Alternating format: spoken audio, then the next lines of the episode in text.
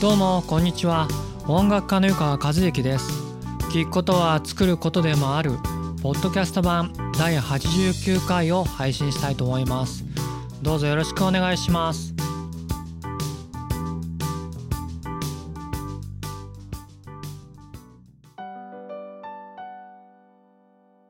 それでは今回のテーマは作曲家は歌が下手でいいんです。作曲家は歌が下手でいいんです。についてお話してみたいと思います。えー、歌。上手になりたいですよね。えー、僕もなりたいです。というかですねあの練習をしなくても歌がすごく上手に歌えるようになりたいなとよく思いますね。ただですねあの僕は作曲家の方はですね歌はそんなに上手じゃない方がいいんじゃないかなと思ってます。逆に、えー、上手すぎると、えー、結構損するんじゃないかなというふうにも思ってます。その作曲家が歌が上手じゃなくてもいい理由とはズバリ下手な自分が歌って良いと思うメロディーは上手な人が歌ったらめちゃめちゃいいメロディーに感じるから。下手な自分が歌っていいと思うメロディーは上手な人が歌ったらめちゃめちゃいいメロディーに感じるからです。あのですね自分が歌がそれなりに上手だとそれなりのメロディーでも結構ちゃんと聞こえてしまうんですよね。ですがですね自分が歌があまり上手じゃないとですねあのそれなりのメロディーだとすごく良くないんですよね。で逆言うとだから本当にいいメロディーでないとその歌が下手だと生き残れないというか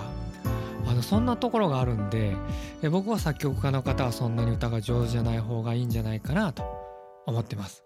大体だから自分の判断が間違えてしまうんですよね。もう歌がいい声がいいだけでなんかいいんじゃないかなと思ってしまう。これって僕結構作曲家の方にとっては危険じゃないかなと思ってますね。でまたあの僕は主に作曲家の方っていうのはですねこの自分の中のイマジネーションがありますから割とこうなんだろうメロディーを頭の中で書くというかもう自分の想像力をフルに使って書くんでそういうなんだろう人が歌った時にの現実に即してないというか、まあ、簡単に言うと音域が広すぎるとか歌を歌う歌を歌う際に関してすごくテクニカルなものが必要だったりとそういうこと曲を書きがちなんですね。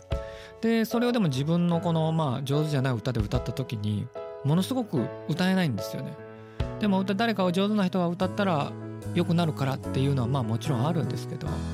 そうじゃなくて上手じゃない自分で歌ってもいい歌いいメロディーだなと感じる歌を書く方が僕は多分それ健康的というか、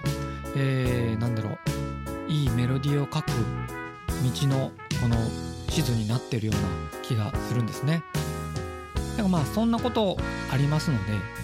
でまず自分な自分が上手じゃない自分が歌っていい曲を作ってそれを上手な人に歌ってもらったらまあこれは最高な歌になりますよね。そんな感じで、えー、今回のことをお話は捉えていただけたら嬉しいかなと思います。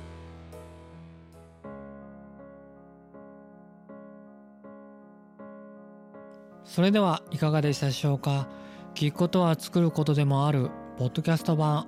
今回のテーマは、えー、作曲家は歌が下手でいいんですについてお話しさせていただきました。あのー、僕がそうなんですけれどもどうしてもなんだろう今目の前にないものを求めがちというか、えー、もっと歌がうまかったらいいのにもっとアレンジが上手だったらいいのにもっと何があればいいのにとかって思っちゃうんですけどまあ、基本はやっぱり目の前のもの今持ってる自分のものでいかにまあ工夫して音楽を作るかっていうのが僕すごく大事だなと思うんですよ。もちろんそのねあのいい機会買えばいいのができるかもわからないんですけどもまずは今自分のできる範囲でできることをきちんとやるこれをまあやっぱりおろそかにしてですねえー、いい作品は生まれないと僕は思うんで、え今回のお話もですねちょっとその辺り頭に入れていただいて、えー、やっていただけると嬉しいかなと思います。それでは今回も最後まで聞いてくださってありがとうございました。